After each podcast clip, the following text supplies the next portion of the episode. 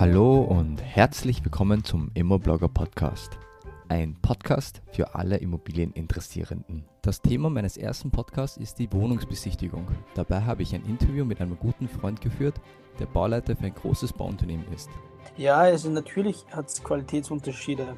Wenn man sich die Gründerzeithäuser von, von 1800 anschaut, 1850 oder so ansieht. Mein Name ist Michael Delitz, ich bin Anwalt. Ich möchte mal kurz vorstellen, mein Name ist Adam Wu. Was ist eigentlich, wenn ich jetzt einen, einen Mangel entdeckt habe, aber erst nach der Besichtigung? Ja, da kommt das, da muss man wirklich sagen, dass äh, Sehr einzelfallbezogen. Anwalt ja. Mhm. ist ein Stehsatz. Es kommt drauf an. Okay.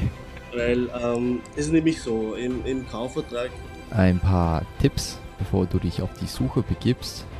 Bei den Bestandswohnungen würde ich dir raten,